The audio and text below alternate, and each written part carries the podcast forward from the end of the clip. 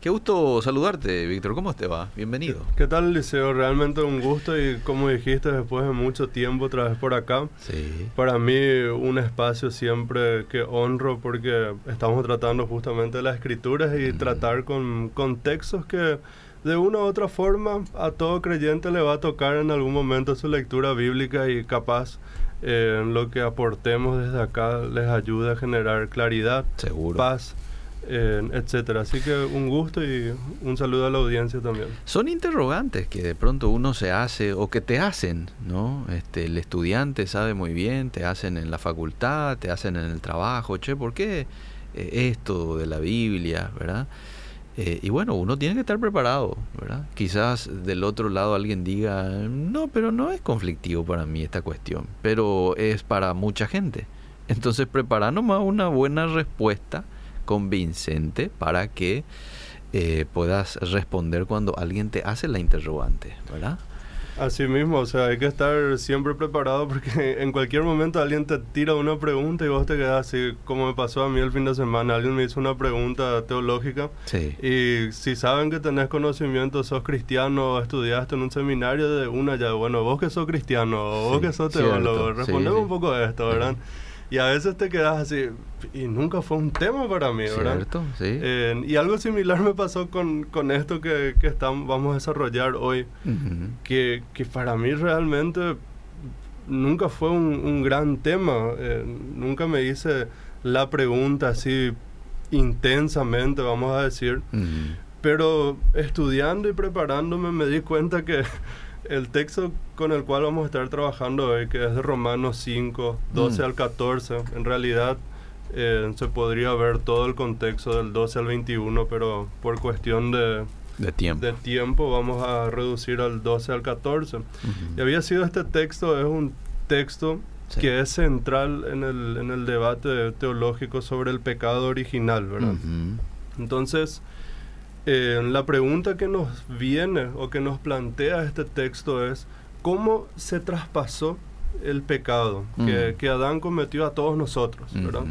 Ujú. Y cuando nosotros leemos, dentro de un ratito vamos a estar leyendo el texto, algo que parece ser que de primera mano nos está diciendo el texto es que, bueno, el pecado entró porque una persona le desobedeció a Dios y todos nosotros sufrimos ahora esa consecuencia. Sí. Y realmente, si somos honestos, en nuestros oídos actuales, contemporáneos, que estamos en un ambiente bastante individualista, donde se nos invita a tomar nuestras propias decisiones, se nos dice que nosotros somos eh, los constructores de nuestro propio destino, etcétera, etcétera. Es un poco raro y hasta incluso nos suena injusto que porque alguien se equivocó, ahora yo tenga que sufrir esa consecuencia siendo que yo no De tuve su la- equivocación. De su equivocación, Sí. exacto. Siendo que yo no tuve el- Claro. nada que ver con Sí, eso. Y de sí. hecho, cuando alguien comete un error y alguien te apunta a eso, nosotros mismos hoy en día solemos defendernos y decimos, bueno, pero eso fue su decisión. Claro. Yo soy totalmente otra persona, yo Claro. capaz voy a decidir de forma distinta, ¿verdad? Sí. Entonces, eh, hoy vamos a ver un poco sobre qué trata este texto Mm. Y qué implica eso para nosotros como creyentes en nuestro día a día Bien. y en nuestro caminar con Cristo. Bien, bien. ¿Quiere que lo lea? Sí, por favor. Por tanto, como el pecado entró en el mundo por un hombre, y por el pecado la muerte, así la muerte pasó a todos los hombres, por cuanto todos pecaron. Pues antes de la ley había pecado en el mundo, pero donde no hay ley, no se inculpa de pecado. No obstante, reinó la muerte desde Adán hasta Moisés, aun en los que no pecaron a la manera de la transgresión de Adán, el cual es figura del que había de venir. Exacto. Antes de irme directamente al texto, eh, yo creo que es importante tener en cuenta algunas cosas. Mm, Y eh, especialmente en qué contexto Pablo nos está hablando y está diciendo todo esto. Y acá está lo que muchas veces nosotros decimos cuando, cuando tenemos un estudio inductivo, incluso de la escritura, que algunos eh, están familiarizados con eso. Decimos, hay que observar el texto, hay que Mm. ver lo que pasa en, alrededor y en un sentido más amplio. Y Pablo justamente se está dirigiendo acá, en la epístola a los romanos, a la iglesia de Roma que tiene un componente muy característico. Su audiencia no son solamente judíos, sino también son gentiles, es decir, hay dos grupos de, de creyentes con trasfondos distintos. Y él, más allá de querer poner un punto misionero, porque él expresa al, al comienzo que él anhela ir eh, a Roma, etc., él lo que quiere hacer es darle a la iglesia una guía doctrinal Mm. eh, de los aspectos más generales y de los aspectos más específicos de la fe cristiana. ¿Para qué? Para que aquellos que experimentaron eh, la salvación puedan entender de qué forma esto afecta en su vida.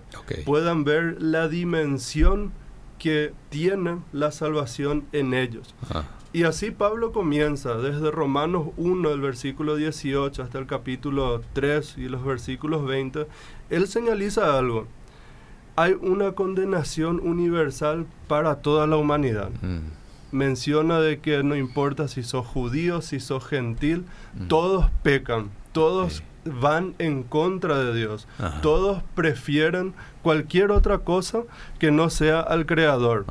Y luego, a partir del versículo 3.21 hasta el capítulo 5.11, él habla de la justificación Mm. y la certeza que el creyente puede tener y experimentar gracias a la obra de Cristo. Mm. Y luego, cuando llegamos al texto donde se encuentra nuestro pasaje, Romanos 5, 12 al 21, él ahora hab- habla sobre cómo se aplica de una forma universal y cómo el creyente puede utilizar esta justificación de Cristo Mm. en su día a día. Entonces, el pasaje de hoy es importante aclarar que no tiene en primera instancia, no es lo que Pablo de primera mano quiere hacer ahora, es responder sobre el problema del pecado o cuál es el origen que tiene el pecado. De hecho, él ya lo hizo en los capítulos anteriores. Sí. Ahora lo que él quiere hacer es decir cómo ese pecado del cual él ya habló, que es universal, Mm. que es parte del ser humano, afectó a la humanidad. Mm. Y en contraste quiere poner lo positivo que tiene la obra salvífica, la obra redentora de Cristo, Jesús. Mm. en comparación con los efectos negativos eh, del pecado. Entonces, lo primero que, que tenemos que tener en cuenta al ver este texto es cómo inicia. Eh, depende de la versión que tengamos, va, va a ser un poco distinto, pero partiendo de la Reina Valera 60, dice, por tanto. Mm. Esta palabra es importante tener en cuenta porque lo que nos dice este por tanto es que hay una conexión lógica entre lo que Pablo acaba de decir Con lo que va a anteriormente decir ahora. con lo que va a decir ahora. Entonces, Pablo quiere establecer una conexión, una similitud entre Cristo y Adán. Mm. Quiere dar a entender que así como el pecado entró por un hombre, también la vida entra a través de un hombre que sería Jesucristo. Y es interesante apreciar algo en este, en este texto, de que en Génesis 3, cuando nosotros leemos sobre la caída, nos indica en realidad que Eva fue seducida, en, prim- en primer lugar, ¿verdad? Sí. Pero Adán no menciona eso. Él directamente muestra que Adán lleva consigo la responsabilidad. ¿Por qué?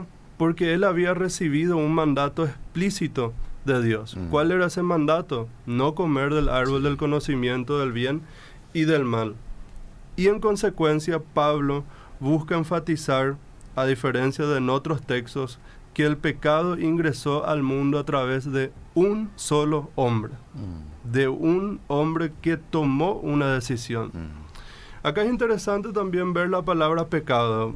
Nosotros usamos de forma muy frecuente como cristianos en nuestro día a día la palabra pecado y solamente en Romanos aparece esta palabra 48 veces.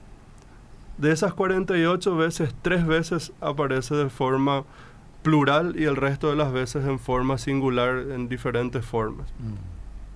Y acá el pecado, en este contexto, de este pasaje específico, no necesariamente tenemos que entender ahora como el acto de pecar. mm. sino más bien como el poder del pecado, es decir, el dominio que el pecado tiene sobre la humanidad. Mm. Entonces, nosotros podemos decir que Pablo trata de enfatizar que el pecado es la condición bajo el cual el ser humano se encuentra en su esencia natural. De eso él ya habla en otros pasajes, en Efesios 2, 2.1, eh, en Romanos 5, 21, en Romanos 6, 12. Mm. Entonces, el pecado es una condición humana de la cual solo Cristo puede liberar la humanidad. ¿Por qué? Porque Él venció a ese pecado. Habiendo visto eso, Pablo dice, bueno, entró el pecado al mundo a través de un solo hombre. ¿Y cuáles son las consecuencias? Pues bien, la consecuencia inmediata de que el pecado entre en el mundo es la muerte. Mm. Muerte en, en, Romanos aparece 12 veces y solamente aparece en nuestro contexto Romanos 5, versículo 10 a Romanos 8, 2. Mm. Solamente en ese contexto. Y normalmente cuando leemos ese pasaje vamos a ver que la palabra muerte siempre aparece muy cercano después o antes de que se use la palabra pecado o mm. transgresión. ¿Quién nos indica eso? Que para Pablo, pecado y muerte, esas dos palabras van de la mano, están juntos, mm. están unidos. Entonces, hay una correspondencia entre ambas expresiones. Nosotros sabemos de, nuestro entorno, y probablemente la mayoría esté familiarizado con esto, que en el Nuevo Testamento muerte puede tener, eh, o sea, tenemos tres tipos de muertes, ¿verdad? hablamos de la muerte física, de la muerte espiritual y de la muerte eterna. Entonces la pregunta es, ¿a qué muerte se refiere ahora Pablo acá? Está hablando de la muerte que cuando entró el pecado, bueno, morimos físicamente, o, morimos espiritualmente, o morimos de forma eterna, ¿verdad? Y lo cierto es que Pablo acá no, no describe un aspecto ahora específico, sino expresa esto de una forma integral, como un todo. Es decir, implica todas las tres consecuencias de, de, una, ¿verdad? Entonces, él quiere enfatizar que junto con este dominio del pecado, mm. también vino sobre la humanidad el dominio de la muerte. Mm. De tal forma que cuando Adán transgredió, desobedeció un mandato directo de Dios, él también murió espiritualmente y en consecuencia iba a morir también físicamente. Mm. ¿sí? Entonces la muerte espiritual y la muerte física son contempladas en este pasaje. Hasta acá, hasta donde desarrollamos ahora, podemos decir que Pablo ve dos cosas. Mm. Uno, que el pecado ingresó al mundo por la desobediencia de un hombre, en este caso Adán, y que la consecuencia del pecado es el ingreso de la muerte, mm. tanto física como espiritual, en el mundo. Hasta acá, probablemente todos los que escucharon dijeron, bien, mm. sabíamos qué es lo que es lo complicado de esto, ¿verdad? El tema es que Pablo termina esto diciendo, la muerte pasó a toda la humanidad porque todos pecaron. Eso es interesante, esa aclaración allí. Por cuanto todos Por cuanto todos pecaron. Ah. Entonces, obviamente, si todos pecaron, la pregunta que le nace a quien, a quien está leyendo detenidamente las escrituras es, y bueno, ¿cómo pasó esto mm. exactamente? Eh, ¿Pasó el pecado porque Adán pecó o porque todos nosotros pecamos al mismo tiempo ahí con él? ¿Qué es lo que pasó? Mm. Y normalmente en, en, teología ahí se habla sobre el pecado original, la pregunta por el pecado original. Y hay diferentes posturas también en esto, ¿verdad? Entonces, todo esto viene especialmente con un padre de la iglesia ya por el siglo IV, Agustín. Mm. Él entendió esta frase por cuanto todos pecaron en el sentido de que decía en quién todos pecaron, o sea, en él, en Adán, todos pecaron. Mm. Dando a entender que cuando Adán desobedeció, toda la humanidad también pecó, o de forma más sencilla, todos pecaron con aquel primer hombre. Vos y yo pecamos ahí en el mismo momento que Él. Sin embargo, si nosotros consideramos todo lo que ya hablamos del pecado y la muerte, viéndolo como un dominio, que hablamos recién, Mm. podemos decir que Pablo más bien está tratando de decir lo siguiente. Lo siguiente. Dado que Adán pecó Mm. Y en consecuencia dominó el pecado Mm. sobre todo el mundo, es decir, es parte del mundo en el cual nosotros vivimos, Mm. toda la humanidad desde ese entonces es arrastrada y nace en el dominio de ese pecado. Mm. Y por lo tanto, pecan activamente Ujú. a consecuencia de la desobediencia de Adán. Mm. Y no tenés que enseñarle para que peque, sino Exacto. que le sale de manera... Le, le sale natural. Sí. Y, y de hecho, en otras palabras, es eso. El ser humano muere Mm. a causa del pecado, ¿sí? Mm. Pero al mismo tiempo peca porque ya está muerto, espiritualmente hablando. Es decir, está separado de Dios. Nace alejado del Dios. La relación del hombre con Dios es distinta a partir del momento que el pecado entra al mundo. Entonces podemos decir que Pablo ve la desobediencia de Adán como una puerta Mm. ¿sí? Vamos a ilustrar así, no es una ilustración de las más perfectas, pero da un poco a entender qué, qué es lo que tratamos de decir. Imaginémonos que estamos en, en una habitación y esa habitación tiene una puerta y alrededor hay algo que se mueve, vamos a decir, ¿sí? Sí. No puede entrar, Ajá. tiene la posibilidad, pero no puede porque la puerta está cerrada. Sí. ¿Qué pasa? Cuando Adán decide desobedecer a Dios, se abre esa puerta y puede ser ese mal, ese algo que estaba rondando, parte del, De cosmos, del, sí. del- del mundo, Sí. del entorno, del ambiente en el cual se desarrolla la humanidad. Ajá. Entonces, Pablo ve en la desobediencia de Adán como una puerta por el cual ese dominio del pecado viene, entra al mundo. Y en consecuencia, el hombre que está está por naturaleza por naturaleza muerto espiritualmente, no tiene la capacidad de poder vencer al pecado, Ajá. porque ya nace Sí. en él, Sí. Ya está dominado por él. ya, ya está dominado. Sí. Entonces, como vimos hasta ahora, y este era solamente el versículo 12, Pablo deja en claro que el pecado ingresó por un hombre, la consecuencia de esto es la muerte, a través de una desobediencia voluntaria de un hombre. Mm. Y a partir de ese entonces, todo ser humano nace separado de Dios. Mm. Ahora, en el versículo 13, Pablo va a reforzar todavía esto y va a decir, incluso aunque no había ley todavía, Ujú. incluso aunque la ley de Moisés no estuvo ahí, eh, va a decir, igual así el hombre peca. Igual así, dice, no se le puede contar como pecado. Es decir, no se le puede imputar, creo que usa la reina Valera Mm. o inculpar. Y esta palabra imputar de una forma algo variada aparece solamente una vez más en el Nuevo Testamento, es en Filemón 18. Ujú. Filemón 18 dice, eh, si te ha perjudicado o te debe algo, cárgalo a mi cuenta. Mm.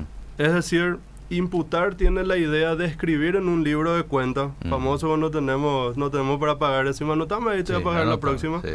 en ese sentido. Pero es importante aclarar algo. El hecho de que Pablo diga no se le puede cargar en el libro de cuentas el Mm. pecado porque no había ley, eso no significa que Pablo está diciendo, bueno, la gente no era responsable por su pecado antes de la ley. Ok. ¿Por qué? Porque él en Romanos 1.18 y en adelante habla sobre cómo el ser humano está siempre decidiendo en contra de Dios Mm. y cómo sufre esas consecuencias. Mm. Y de hecho, también en Génesis 4.16, en Génesis 6.13, en 11.5, podemos ver que incluso esos pueblos que estaban antes de la ley Mm. fueron debidamente juzgados por el mal que cometieron. Es decir, ya sea con ley o sin ley, el hombre por naturaleza va a pecar. Y Pablo procura acá de transmitir la idea de que el pecado ciertamente no tiene el mismo estatus, vamos a decir, antes de la ley mosaica, pero de igual forma sigue siendo pe- pecado. Mm. Y en un contexto más amplio de la carta, va a tratar de afirmar que la ley no va a poder justificarle al hombre. Mm. Por más que haga miles de buenas acciones y cumpla incluso la ley mosaica, no alcanzará. ¿Por qué? Porque recién con Cristo y la, y la obra redentora de Él, eso iba a ser posible. Ok. Y finalmente en el versículo 14, Pablo va a enfatizar nuevamente lo que ya estábamos diciendo hasta ahora y va a abrir la puerta a explicar cómo esa obra de Cristo, al fin y al- de cuentas, Mm. Es mucho mayor y puede salvar a la humanidad. Entonces, eh, ¿qué es lo que este pasaje de Romanos 12, 14 hasta ahora nos dice? En primer lugar, nos dice que el pecado entró a la humanidad a causa de un solo hombre. Mm. Puede ser que nos suene raro, puede ser que nos suene injusto a nosotros hoy en día decir, yo sufro por el pecado del otro. Mm. Especialmente como dijimos al comienzo por nuestro trasfondo indi- individualista. Sí.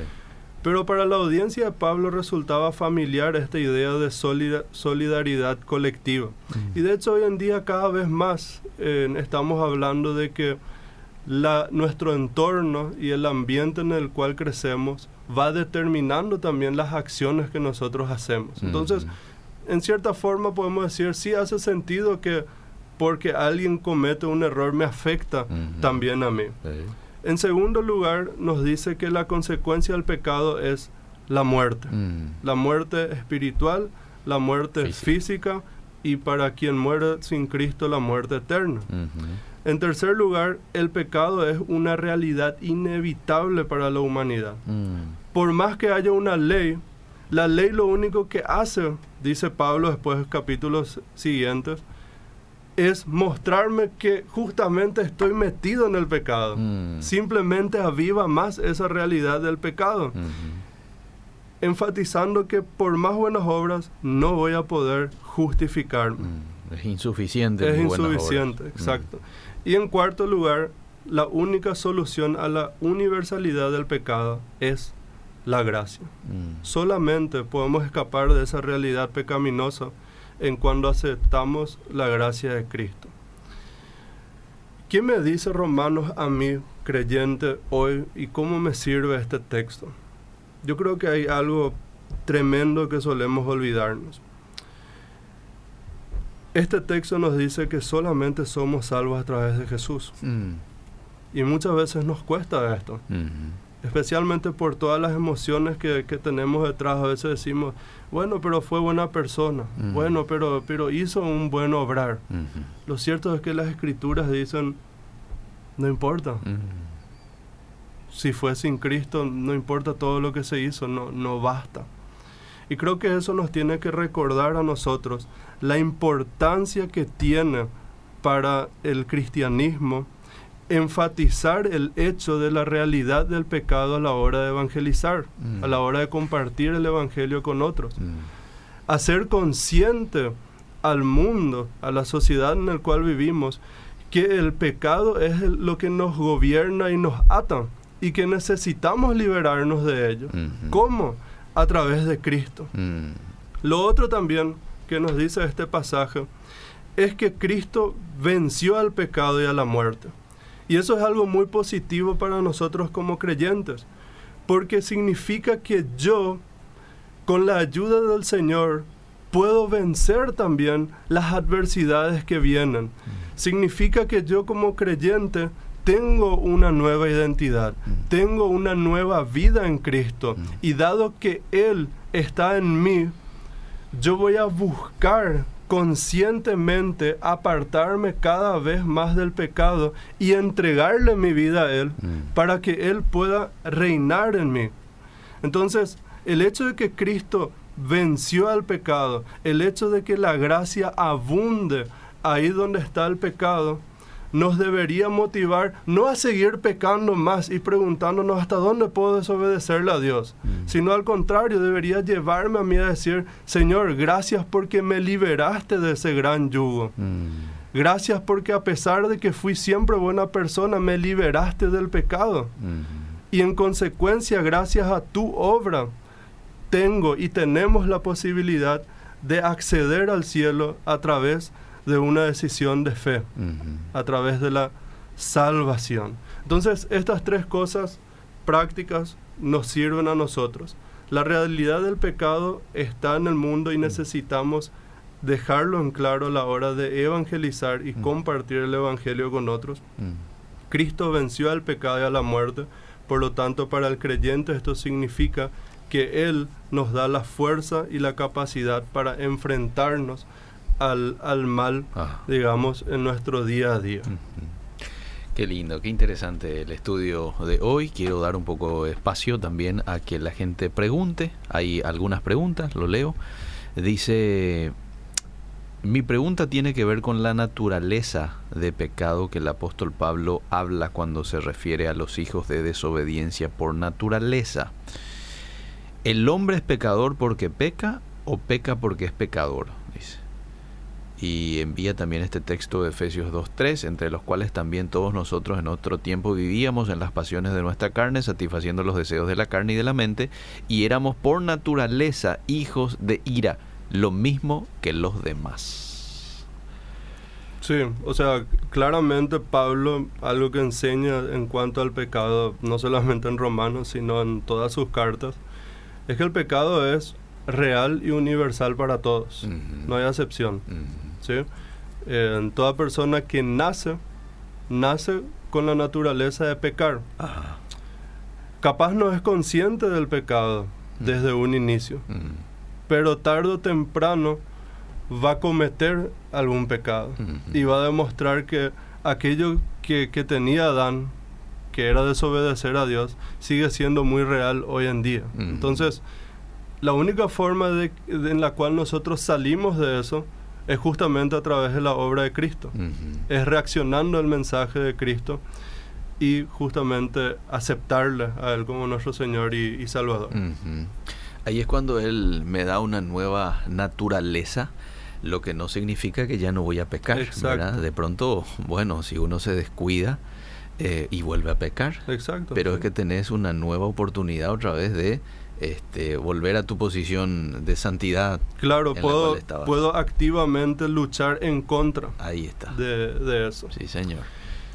Eh, dice, soy huérfano desde los dos años, hijo único de madre y padre, no le conocí, fui criadito en una familia extraña, fui maltratado física, mental y sexual desde los seis años hasta los doce, hasta que me cansé, me escapé de la casa, Viví bajo el viaducto de calle última. Lo más triste es que yo transmití toda esa violencia a mi pareja e hijos.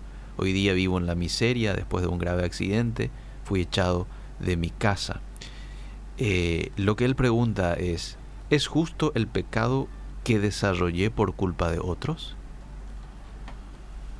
Esa es una pregunta bastante interesante. De hecho, algo que sí me gustaría recalcar, porque cada, cada vida es un, mundo, ¿verdad? Hmm. Entonces, algo que sí nos dice la escritura es que el pecado ciertamente es una realidad de nuestra vida, hmm. ¿verdad? Hay ambientes en donde el pecado aún aumenta en sobremanera, ¿sí? Y, y, obviamente va a perjudicarme, hmm. ¿sí? Entonces, eh, la única forma en que puedo salir de eso y gradualmente menguar en eso no es a través de mis fuerzas. Hmm. Capaz por mis fuerzas pueda lograrlo por un buen tiempo, hmm. pero tarde o temprano voy a recaer. Y justamente la nueva naturaleza en Cristo lo que hace es decirme, pues bien, tenés esta nueva opción hmm. de no batallar solo, de no llevar solo esta carga. Pero hay una condición muy importante que, tiene que ver con nuestra voluntad, que, es determinante en ello.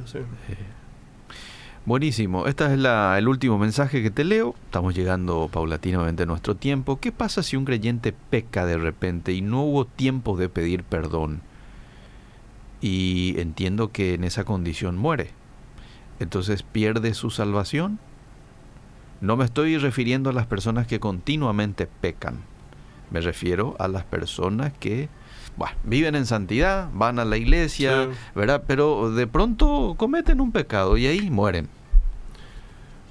Personalmente siempre digo que eh, el que vive en santidad y busca la santidad nunca va a dejar 100% de pecar. En algún momento podría fallar, ciertamente, Claro, ¿verdad? Claro. Entonces, ¿qué es lo que me define a mí ahí y qué es lo que tengo que tener en cuenta? Mi nueva naturaleza en Cristo. Soy hijo de Dios. Ya no soy hijo de perdición. Y por lo tanto puedo tener esa esperanza. El cristiano no debería vivir con el miedo de si falla hoy, si pierde todo. Ok. Sino debería vivir con la esperanza de que Dios es justo y fiel Bien. para terminar la buena obra que comenzó en la vida de cada uno. Entonces, en ese caso, según usted, no pierde su salvación. Igual, aunque haya cometido el pecado, pero y justo va, hay que entender y hay que mirarlo desde el contexto. ¿eh? Exacto. De que era un hombre en santidad, que procuraba, ¿no? Y no precisamente por un pecado que cometió al último segundo. va. Exacto. Ok. Exacto. Profe, gracias por el tiempo. Con gusto. ¿Quiere decir algo final? Sí, solamente para cerrar, decir que este texto eh, para la audiencia y puede ser que de repente alguien diga, no estoy de acuerdo. Eh, y ciertamente hay corrientes teológicas donde en ciertas cosas podemos diferir en todo lo que dije hoy, Ujú. pero hay un punto en donde todos estamos de acuerdo, aquellos que partimos de- del lado ortodoxo, Ujú. y es que el pecado afectó a toda la humanidad. Ujú.